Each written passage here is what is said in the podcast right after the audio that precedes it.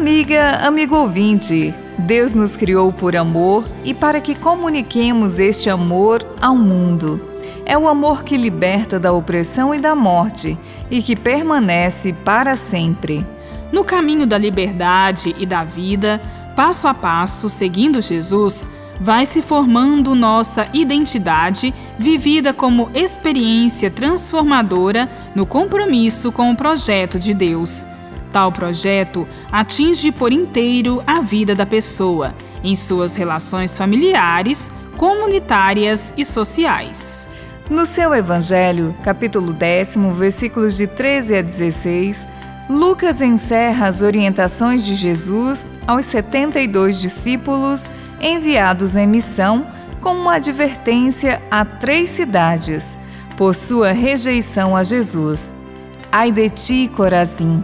Ai de ti, Betsaida!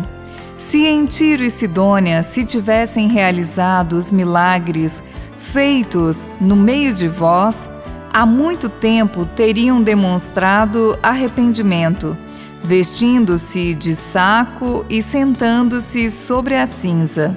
Pois bem, no dia do julgamento, Tiro e Sidônia terão uma sentença menos dura do que vós. E tu, Cafarnaum, serás elevada até o céu? Até o inferno serás rebaixada. Quem vos escuta, a mim escuta, e quem vos despreza, a mim despreza. Ora, quem me despreza, despreza aquele que me enviou. Durante o ministério de Jesus na Galileia e suas vizinhanças, este é um caso único de censura às cidades. Depois, no fim de seu ministério, será feita também a censura a Jerusalém, identificada como cidade que mata os profetas. As cidades de Corazim e Betsaida situavam-se ao norte de Cafarnaum, todas às margens do Mar da Galileia. Elas sediavam comunidades judaicas e suas sinagogas.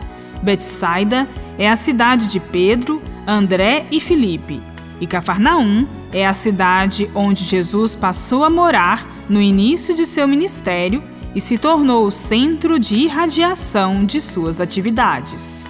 As cidades representam o centro do poder econômico, político e religioso.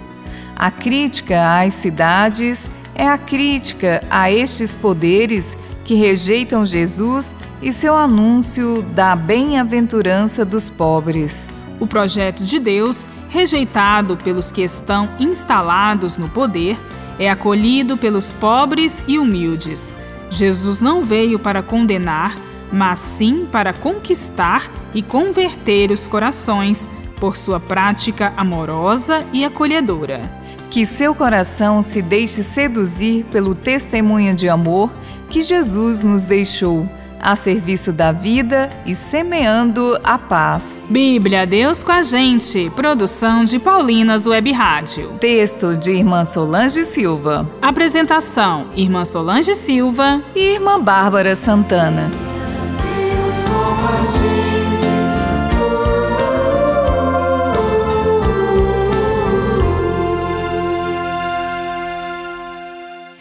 Você acabou de ouvir o programa Bíblia Deus com a Gente, um oferecimento de Paulinas, a comunicação a serviço da vida.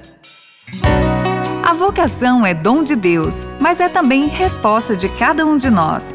Você já pensou em consagrar sua vida para servir a Deus na pessoa dos irmãos e irmãs? Nós, irmãs Paulinas, seguimos os passos de Jesus Mestre, assim como fez e nos ensinou São Paulo comunicamos o Evangelho na cultura da comunicação. Venha você também fazer parte desta missão. Entre em contato conosco através das nossas redes sociais: Facebook, Irmãs Paulinas e Instagram, irmãs.paulinas.vocacional.